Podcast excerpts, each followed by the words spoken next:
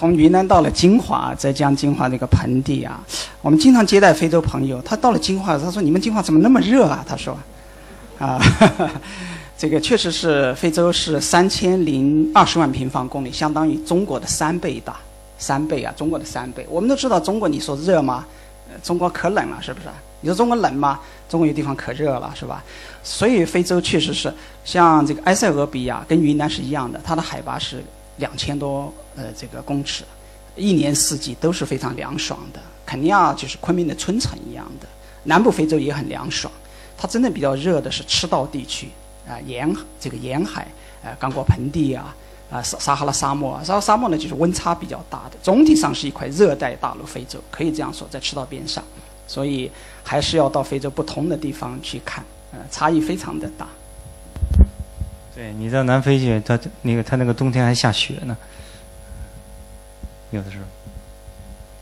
好，那我们刚才讲了，呃，剔除了我们对非洲的一些通常的成见啊，就是乱啊、病啊、热啊，呃，那我们可以回回过来说说看，那么我们可以向非洲学些什么？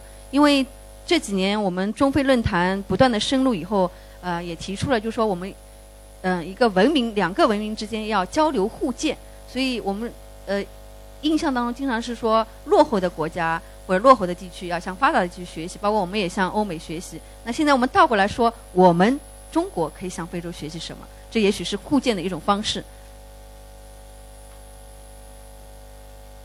好，那我先我先简单说几句，我觉得呃。李总理二零一四年访问非洲，嗯，他在埃塞俄比亚发表的一个演讲，我不知道大家注意到没有？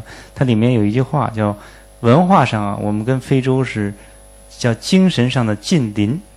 哎，他这个话不是随便说的，为什么呢？就我个人感觉啊，我们中国和文化，就是中国和非洲的这个文化，在文明类型上，我觉得是一种类型，就是集体主义文明。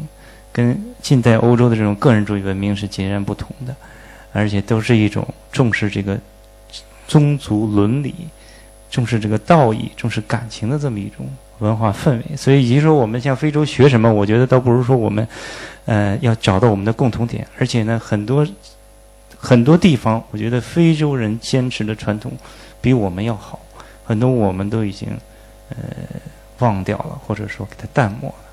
就举一个例子。非洲人，我可以讲，个个都是孝子贤孙，人家都非常尊重老人，老人没有在，没有老人院，基本上没有没有什么，都是在颐养天年，这个儿孙绕膝，所以这个尼日利亚的前任的总统叫奥巴桑乔，有一人，有一次我见到他的女儿，他女儿跟我聊起来，他说我爸爸在位子上是，有一年接待一个美国慈善代表团。这个慈善代表他跟他说：“我们觉得尼日利亚非常可怜，我们要帮助你们。呃，第一个项目，我们准备给尼日利亚建一座养老院。”这个奥巴桑听了以后就笑了，说：“你可以建，但是我担心的是你建了以后你没有顾客，因为我们非洲的老人都不都不去养老院的，那个地方是非常枯燥、非常恐怖的。非洲的老人都要跟他的孩子们生活在一起，所以人家的这种家庭伦理非常重。非洲人当了再大的官儿。”也不会忘本，也不会忘记家乡。他经常去回去家乡，见到父母都是下跪的，让我特别感动。所以我觉得这种孝道伦理啊，我们中国人有的时候反而要跟我们非洲朋友好好学一学。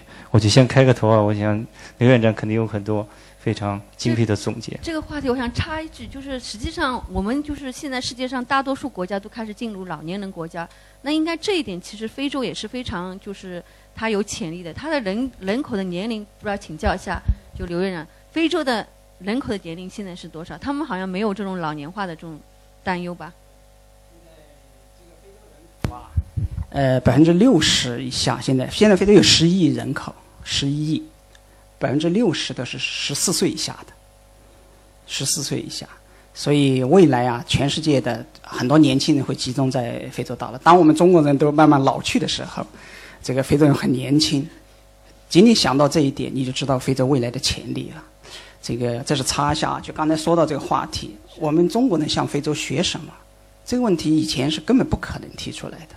非洲还有什么可学的？是不是？啊，倒不是因为我跟贺司长，我们一辈子做非洲，爱屋及乌啊，所以有时候会谈点非洲的好处。那确实是不是这样的？呃，中文古人讲“三人行，这个必有我师”。我想，我们要向西方国家学，向欧美学，向日本学，我们也要向亚洲国家学，向伊斯兰学，向非洲学。这个当年伊斯兰的先知呃先知曾经说过：“学问虽远在中国，以当求之嘛。”那我想，学问虽远在非洲。中国人也要去学，非洲有很多值得我们学的。刚才讲到敬老这个问题，我再讲一个对动物的保护。我觉得中国人啊，有句话经常说，除了天上飞机不吃以外，坦克不吃以外，我们什么都吃。非洲人可不是这样。我到非洲朋友家里啊，有一次印象很深的，他家里有一个小小的一个蜥蜴爬出来了以后，那个我们一个呃。一起去的一个中人，所以一脚就想把他踹出去。他不行不行，马上支着，然后拿一张，拿一个盘子，很小心把它弄到这个盘子里边，然后呢这样供着，把它抬到窗外，一吹把它吹出去了。哎呀，我就看了这个以后啊，就觉得非洲人是，它周围的动物植物实在是太多了，它基本上不吃的。海鲜是以前不吃，所以我们以前到非洲去，海鲜特便宜。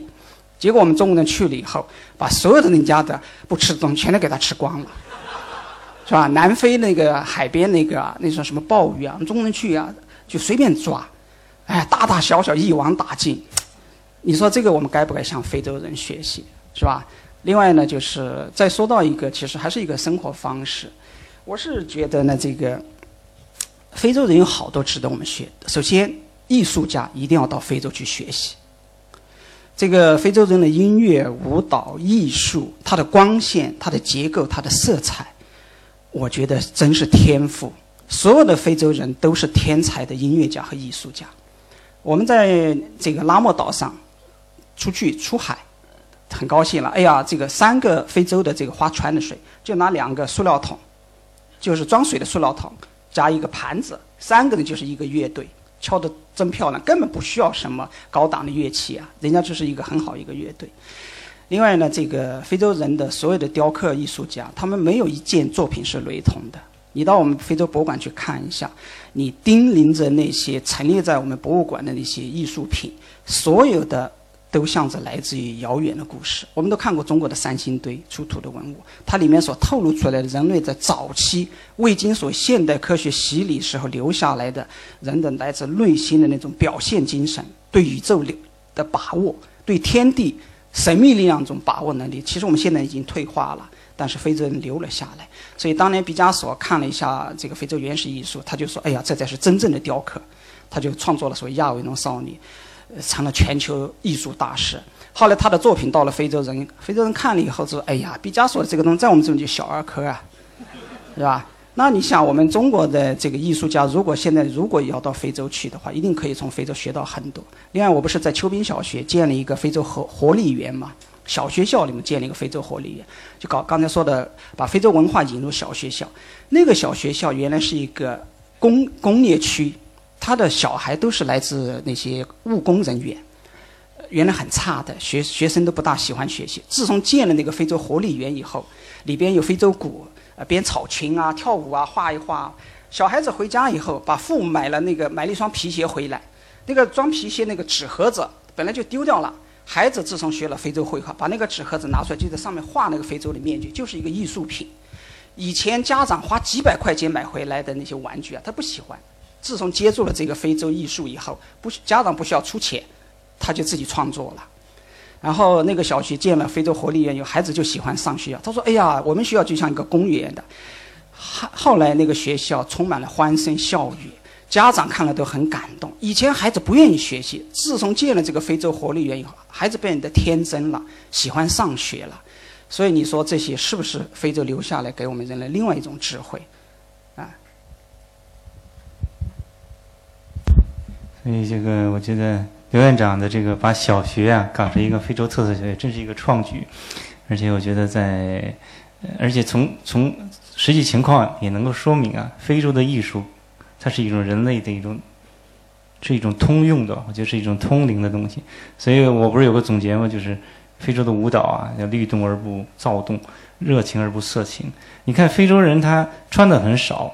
而且他那个体型也很夸张，是吧？这个这个这个这个前凸后撅的啊，但是但是他跳起舞来，你不让你有这种这种好像这个邪念。呃，如果同样是一个欧洲人，如果也穿那么少，也要那么扭的话，恐怕就少儿不宜了。嗯，所以我在想这里面为什么？我就想起这个评价这个我们《诗经》的一句话：“诗三百，一言以蔽之，曰思无邪。”我觉得就是非洲人的舞蹈，它是非常接近人的本性一种天性，所以它是无邪的东西，非常可贵。这里也做一个补充，其实我们为了做这次讲座，我们也去了刘院长这个。呃，非洲研究院啊，非洲研究院主办的非洲博物馆是吧？非洲博物馆主题博物馆，完我们在我们的微信上，我们会讲堂微信上连续发了三组这个非洲博物馆里面的这些展品，它的确有非常很多就是故事在里面，也很神秘。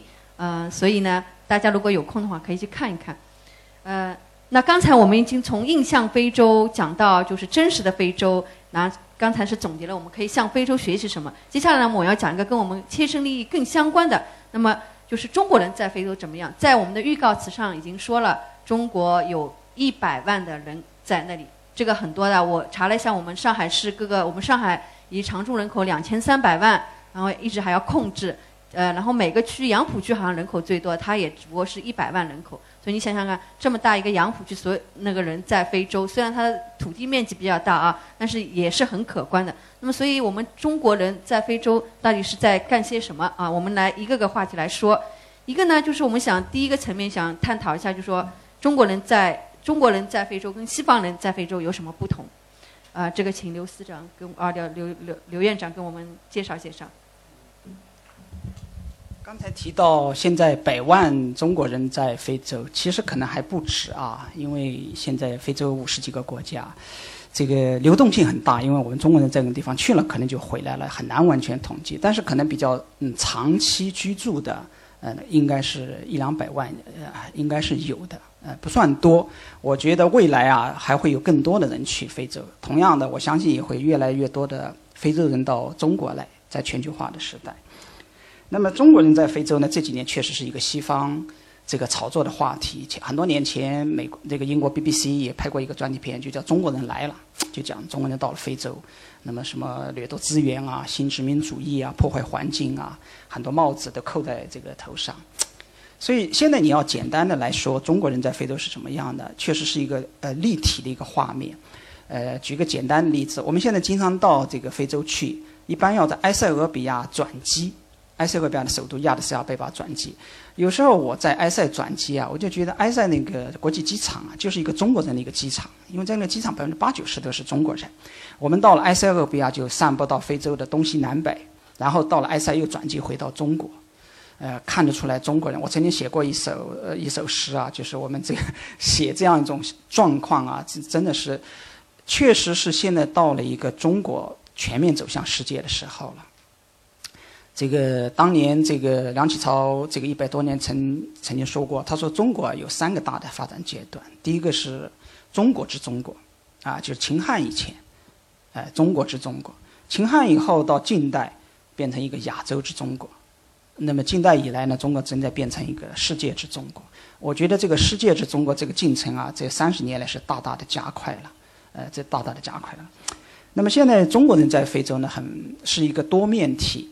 早年我们中国人到非洲主要是官方派出去的，比如说修建坦赞铁路，最多的是有五万中国人在坦坦桑尼亚沿线，还有医疗队，呃，这个农业专家，这个仅仅是体育教练，我们在过去六十年在非洲派出的体育教练就达到了五百多人次，呃，非非洲国家的体操，呃，他的那个乒乓球，呃，这个太极、武术都是中国人，呃。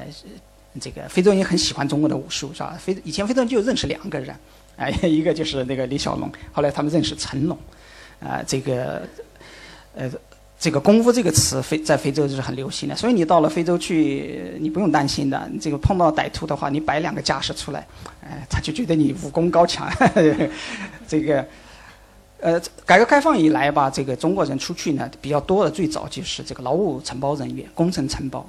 现在非洲大陆就是一个大工地，这个铁路、公路、桥梁、港口、码头。我们中国人呢，九九十年代就出去了，我们非常有优势，啊，中国人的团队出去，所以在非洲几十个国家我们都有。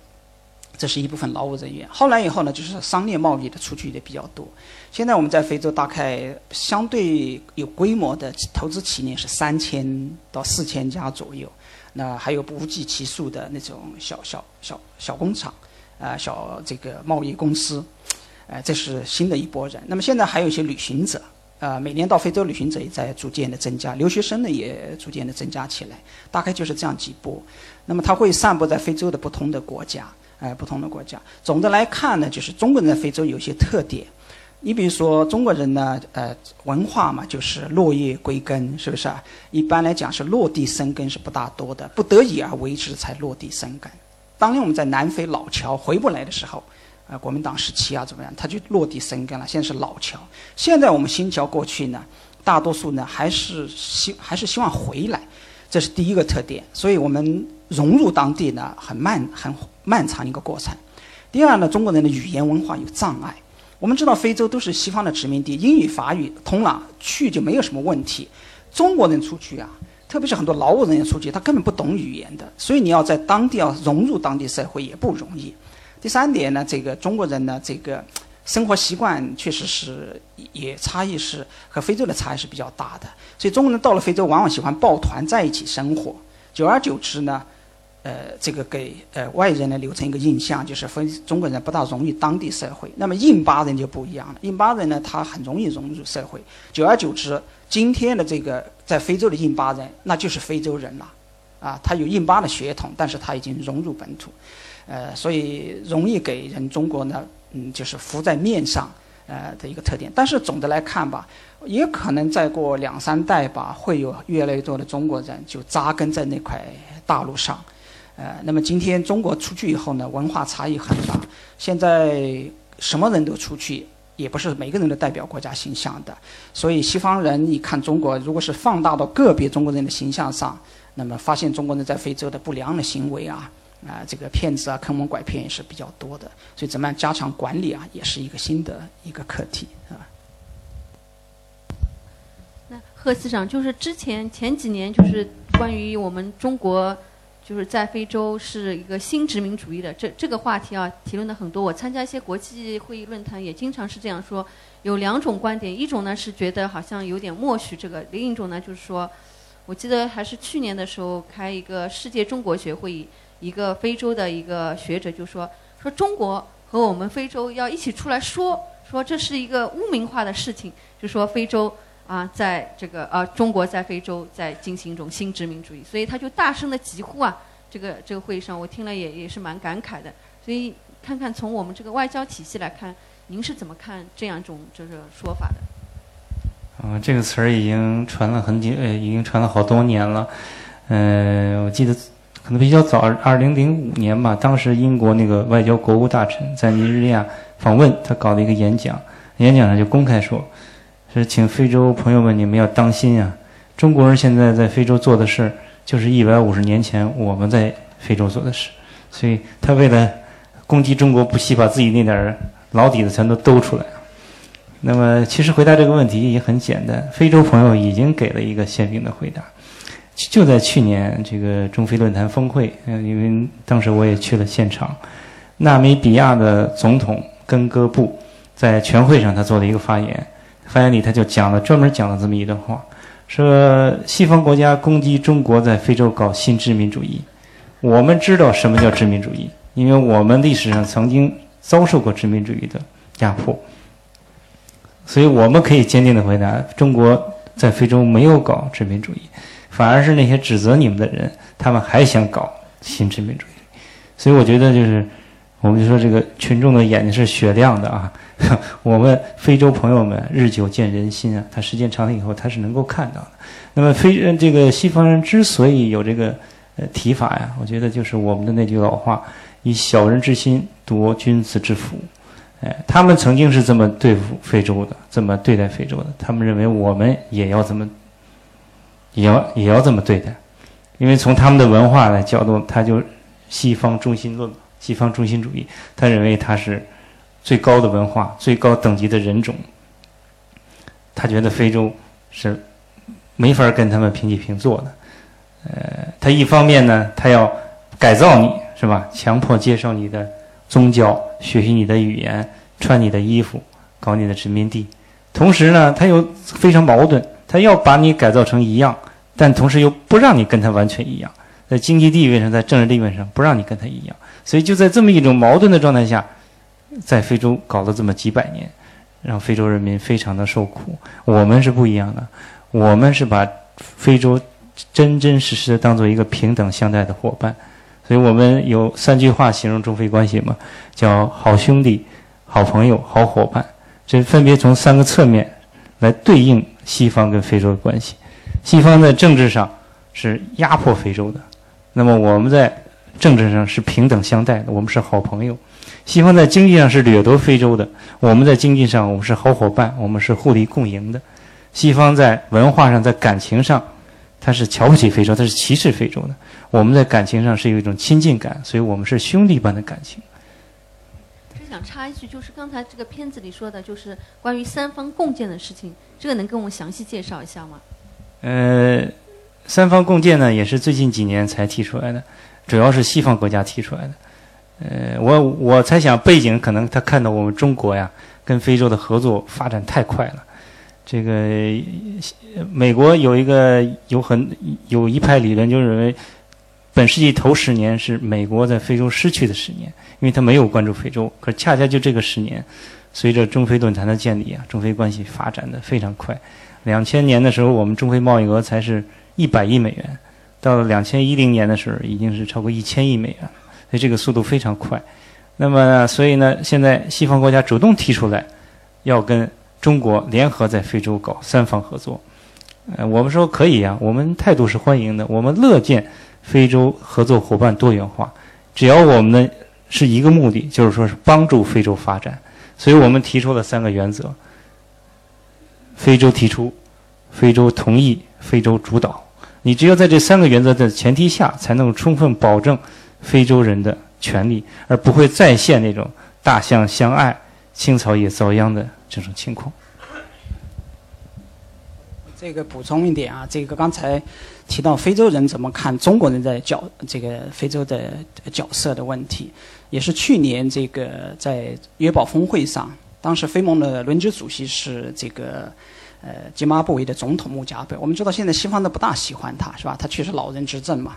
但是这个人家的内政啊。他在那个闭幕式上，他有一段脱稿的一个讲话。他说：“你们经常讲中国现在在搞新殖民主义，是吧？”他就说：“今天中国人在非洲做的事情，恰恰就是你们那些当年的殖民者，我们希望你们做而你们没有做的事情。”这句话很经典吧？是吧？当时他说完以后，掌声雷动啊！但是这个话，希望听了也不大高兴了，是吧？这个西方人不高兴的事情很多。这个我有一年零三年到这个坦桑尼亚去访问，我当时碰到了坦桑尼亚的前呃副总理呃萨利姆，他原来是驻华大使，他十八岁就到中国做大使了。他曾经跟我讲，在我十八岁到天安门城楼上给毛主席递交国书的，因为当时你们正在闹文化大革命嘛。啊，这个毛主席要接见红卫兵啊，所以我是 上天安门城楼上递交国书的，这个也算是中国外交史上的一个一段故事了吧。然后他说我都是晚上见你们总理啊，我说为什么？因为你们总理白天太忙了，没时间见我们，晚上才见我们。他当时在中国做大使，后来回去以后又做坦桑尼亚驻联合国的大使。当时中国恢复联合国席位的时候，这个非洲国家是扮扮演了非常关键性的角色的。所以在七七一年联合国大厅那天宣布驱逐台湾、恢复中华人民共和国席位的时候，他带头几个年轻外交官啊，就像贺司长，那个都很年轻啊，他们就在中国代表团的那个座位边上跳舞。你们都知道那个镜头是？翩翩起舞啊，非常很开心啊，就像自己的快乐一样的。好，他这一跳，这个美国人就记住他了。过了很多年以后，他做了非洲统一组织的这个秘书长，就是现在的非盟。他做了差不多十年的非盟秘书长，非常不错的一个政治家。到那一年联合国的这个要推一个新的一个新任秘书长，那么中国就坚持要推一个第三世界国家的，我们就推他。美国就反对，美国就推另外一个来自奥地利的。美国提出，中国否决。中国提出萨利姆，美国否决。中美之间啊，一来一往，连续十六次，双方动用这个否决权。中国恢复联合国以后没有干过这样的事情，我们现在很少这么跟美国对着干的。我们为了非洲哥们儿，十六次动否决权。后来还是没过，最后双方各让一步，中国和美国啊各退一步，推了一个来自智利的一个做联合国的秘书长，这个德奎利尔。中国也觉得面子啊，智利是第三世界国家，美国也有面子啊，智利是美洲国家，哎，双方都有台阶下。所以那零三年我就碰到萨利姆啊，我们成成立中坦有些促进会啊，呃，我我就问他，我说这个萨利姆先生，你看你就是因为中国这一跳舞啊，这一辈子当不了联合国的秘书长，全世界没有几个人能够当联合国秘书长的嘛。他说当不了，我说是不是挺后悔的？他哈哈大笑，他说有什么后悔的？这个我一辈子做一件最开心一件事情。所以其实这几十年来，中国和非洲之间有很多故事，呃，是可以去讲的。这个我在达大留学的时候，我到他的图书馆里面去看啊，它里边有四五本《红星照耀中国》英文版的放在里边，这个书都很旧了。我翻开一看，都是六七十年代这个过去的，在里边。有很多人读过那本书，在上面批阅了很多字，可以想象那个年代，这个中国人在非洲的情感留下来。所以中非之间的这种关系啊，它是很特殊的。就六七十年代，我们都是第三世界国家，所以毛主席这个晚年七四年时候，他见这个卡翁达，那个时候他身体不大好了，他差不多是很少见卫兵了。他见这个卡翁达，赞比亚的这个总统。他就说：“我们都是第三世界国家，你们跟我都是第三世界。”后来卡旺达回去以后，回赠了中国一句话，说：“我们中国跟你们，这个非洲跟你们是全天候的这个朋友，全天候的朋友。”因为当时中非都面临一些共同的历史使命，所以后来我们到非洲去做很多事情啊，是有中国自己一以贯之的战略目的的。我相信今后中国的战略还会延续下去。但是西方人呢，他跟中国的经历不一样。西方在非洲的经历和中国是完全不同的，所以他以西方的经历得出的殖民主义的这种知识来理解今天的中非关系呢，也不不不足为奇。问题就是现在西方人他们也意识到，用殖民主义啊，用西方的观点来看中国，可能是解释不了中国的现象的。所以刚才就是贺市长提到的，现在西方人不大多的说殖民主义了，而是来看，哎，中国究竟在非洲做什么？那既然堵不住中国，压不住中国，那我就加入进来吧，我就来跟中国谈，哎，中非在非洲的三方合作。那好啊，那如果非洲人愿意，那我们也可以来谈合作的事情。嗯，刚才两位啊梳理的非常详尽，从两个典型的例子，从新殖民主义和三方合作这个，也给我们介绍了很多信息。那，呃，两位当然。一个是研究非洲的，一个是在非洲住过，所以我觉得在外交圈内或者做国际问题研究的，经常是这样研究一个国家，他就特别慢慢就喜欢上这个国家文化，然后不知不觉就会这为这个国家说很多说很多话。就我站在一个中性的这个立场上，我就在想，哎，那我们还有些疑问啊，嗯，我也听说，比如说，那事实上非洲人、非洲的人民对我们中国究竟是怎么看？那他也要分阶段性的。有坦赞铁路历史的，有之前，呃，我我有一年去以色列做一个 workshop，二十四天。我们当时以色列嘛，跟美国一样，要要要要同化我们一些就是发展中国家，所以非洲非洲去的同学也蛮多的。然后我们跟他们谈，他们也都很有感情的。那所以说，这个里面呢，曾经有这么一段历史，使得我们站在统一战线上，情感上也非常接近。那现在我也听说。说现在，比如说，我们也在学术界接触的学者，就说，西在非洲大概可能有这么一种情形，呃，两类人特别欢迎中国人，一类呢是政府官员，因为他要很强的执行力，我们中国这个政府有有很多的项目进去，对吧？帮助他发展很好。另一类呢是老百姓，那他普惠嘛，惠到他这里。但另一类人呢，就是说可能就是学者、精英层，他其实对中国还是抱有比较大的这种戒心的。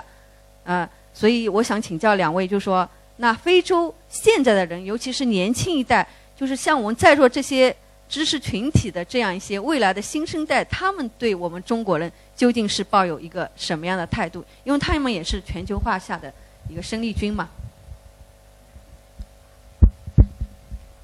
呃，呃总总体来讲嘛，我觉得中国在非洲的形象啊，还是比较正面的。呃，皮尤中心的这美国的一个民意调查机构，它连续几年搞过这个世界上搞调查，就是你对呃，这个国家的民众对世某个世界大国是一个什么看法？你认为它对世界是是一个积极的作用还是消极的作用？连续几年，非洲国家很多国家的排名都是很靠前的，对中国的好感仅次于巴基斯坦。你像尼日利亚呀，包括肯尼亚，包括加纳呀，大家可以可能可以看到那个数据。所以我觉得这可以在很大程度上反映吧中国在非洲的这么一个形象，一个总体形象。当然，这个形象呢，刚才刘院长也提到了，我觉得分两个层面，一个层面就是国家的形象，还有一个就是个人的形象。那国家的形象，我觉得总体来讲还是比较好的啊，因为我们外交政策的这种连续性，我们历史上做了这么多，呃，打很好的基础。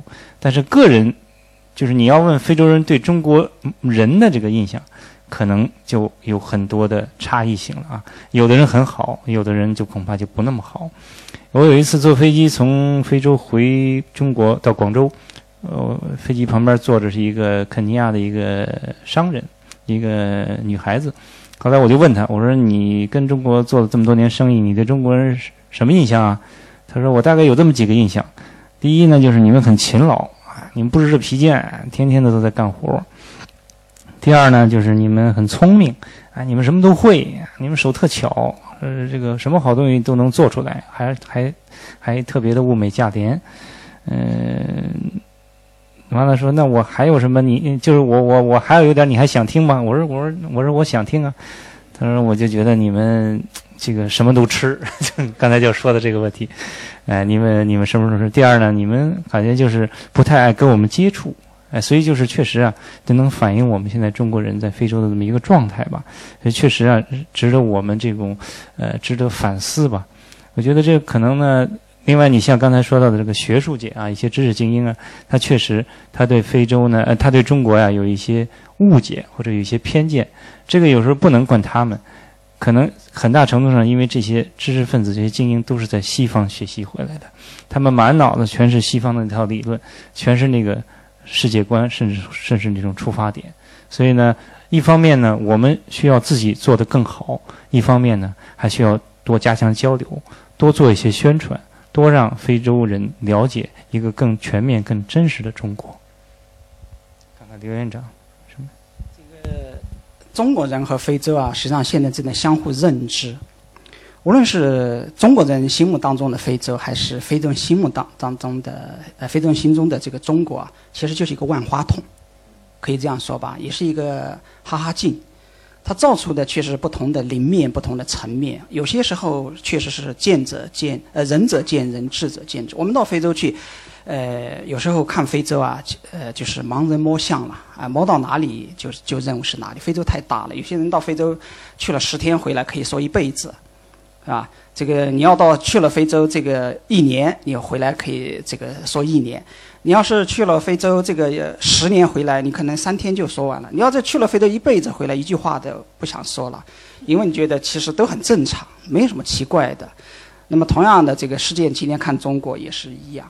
呃，现在非洲是一个多元化的一个社会，非洲大多数国家都是多党制，呃，各种各样的 NGO 也非常的复杂。它还有一个西方殖民地的一个背景，所以非洲现在这种利益的分化、这个信息的这种来源的多样性，还有大家诉求的这个差异性，使得所有的人看世界，包括看中国，也不会是铁板一块的。那么刚才主持人谈到的非洲的知识精英看中国，呃，我觉得现在非洲知识精英看中国，就是贺市长谈到的西这个非洲的知识精英啊，在某种程度上，他对西方的了解确实是比我们还先行一步。先行，当然我们现在对西方了解比较多了，但是非洲传统上的它的教育知识呢，是一个更多的跟西方融合在一起的。所以过去呢，这个很多这个非洲的知识精英啊，往往是从殖民宗主国带过来的观念来看中国。但是现在非洲人呢，也逐渐在以自己的眼光来看中国。呃，我们去年和南非的马彭古布研究所呃有个合作课题，他们花三年时间搞了一个课题，出了一本书。就叫中国文明的哲学，这是我现在看到的第一本由非洲本土的知识精英来研究中国的专著。我相信这个趋势会越来越多，今后会有更多的非洲的知识精英来真正研究中国，来研究中国。另外一个呢，就是这个中国在非洲的形象，它有时是一个政治话题。呃，我们知道，我们在非洲和西方国家是有战略的博弈的。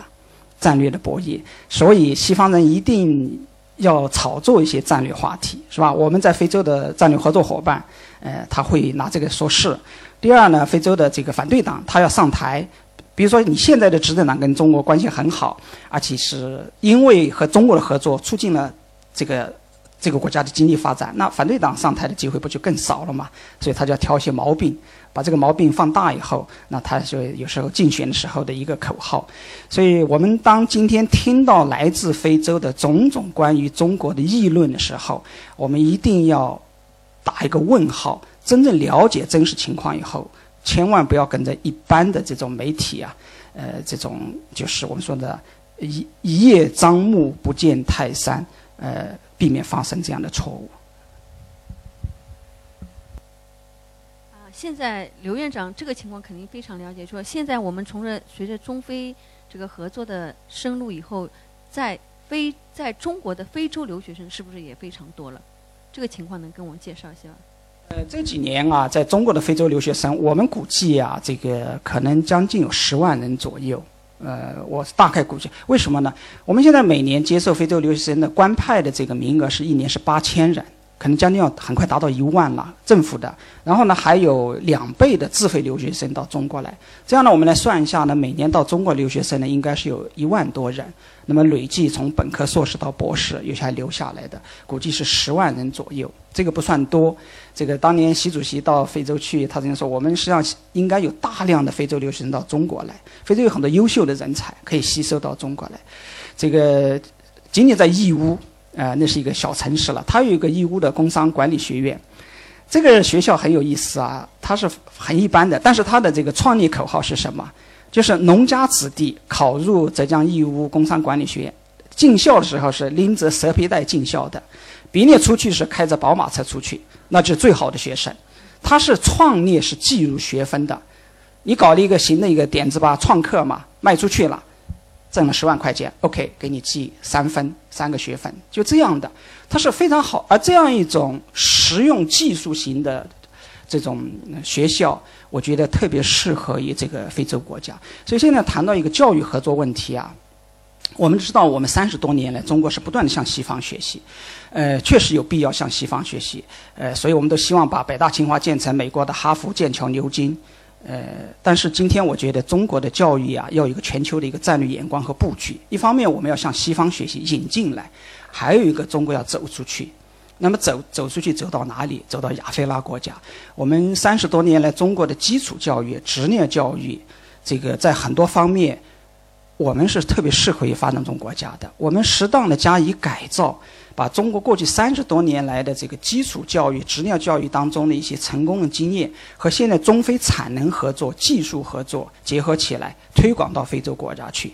所以现在我们这个未来三年的中非合作计划里边，我们就有一个计划，就是要帮助非洲国家建五所交通大学，五所交通大学，还要建一些能力提升学院和职业技术学院。那么像义乌这样的学校呢，就完全可以和非洲国家对接。所以中非的这这个大学生啊，我们希望上海的，呃，我们的高校同学，你们千万，呃，这个能够这个这样个地方能够欢迎更多的非洲同学到这里来学习。我们也希望上海的高校能够到非洲去发展。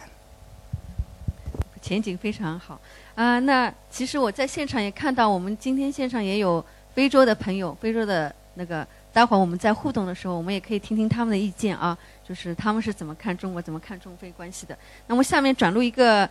比较有意思的问题，嗯，那去年的时候，就是习主席在那个峰会，约堡的峰会上，就是提出了这个六百亿的这个资金，啊，这个六百亿的资金，嗯，有些人看新闻报道不仔细的话，还引起一些误会啊，以为是我们单方面的援助的。那实际上，这个观念可能也在很多人心目当中，觉得就是啊，我们中国好像经常是在单方面帮助非洲。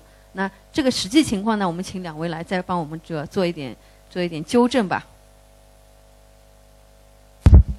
呃，这个首先澄清一个啊，这个习主席去年在中非论坛峰会上打出的六百亿美元这个资金啊，不是原款，或者是不全是原款，这其其中只有五十亿美元是原款，其他那五百五十亿呢都是贷款或者是投资，也就是说那些钱都是要还的。呃，回过头来说，这个中国帮助非洲啊，这确实我们这么多年从建国以来就一直在帮助非洲，帮助非洲搞建设，帮助非洲赢得独立，帮助非洲搞发展、搞民生。那么也有很多人确实对这个不太理解啊，觉得我们中国老百姓还没过得那么好，那为什么我们就呃帮助非洲？还有的认为就是我们在单方面的帮助非洲。呃，我想用两句古语来回答这个。呃，呃来回答这个疑问啊。第一句话呢，就是呃，国以义为利，不以利为利。因为我们中国人古人啊，就有这么一种天下的情怀。哎，这个达则兼济天下嘛。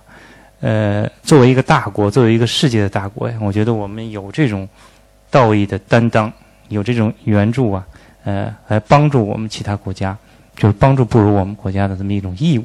这也是我们应该做的事情。世界上所有的大国都在这么做。这个，我们也为啊这些年来对非洲的帮助而感到自豪，因为中国的呃援助也好，中国的这种贸易也好，中国的这种经济合作也好，非洲人民过上了比以前更加幸福的生活。一个很简单的例子，原来中非贸易没有那么大发展的情况下，非洲人很多人他是。打不了手机，穿不上新衣服，穿不上新鞋的，很多的衣服都是欧洲来的二手的衣服。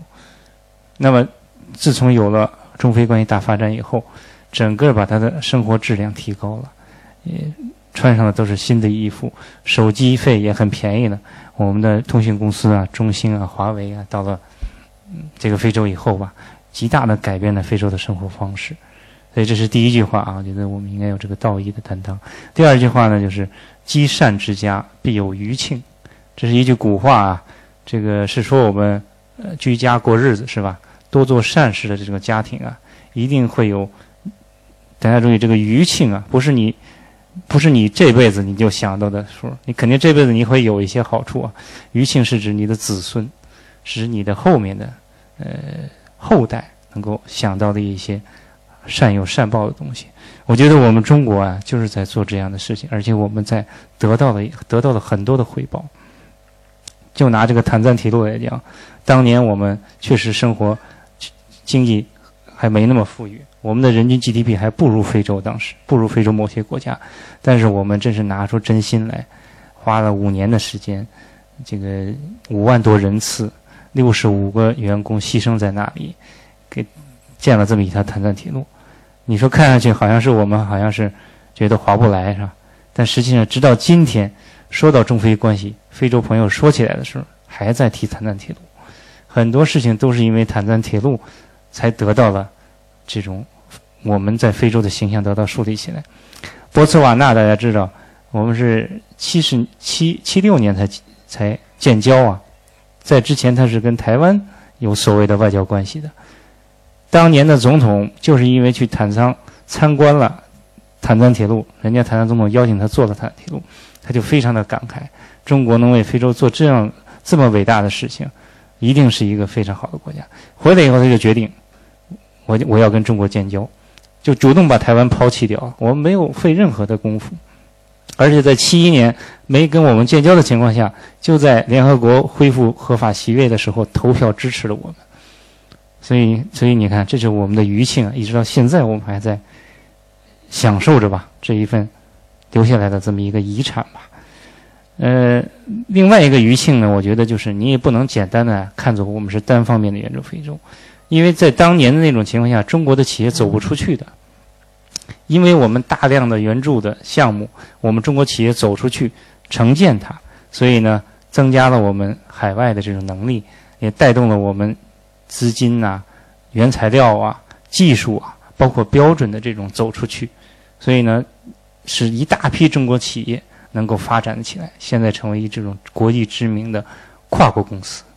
同时，在这之后呢，我们现在呢，我们就说授人以鱼嘛，给他的鱼不如教他捕鱼，所以我们现在在大力的扶持非洲国家，增强它的自主发展能力建设。这也就是为什么我们六百亿美元里头绝大部分。都是这种融资和这种贷款。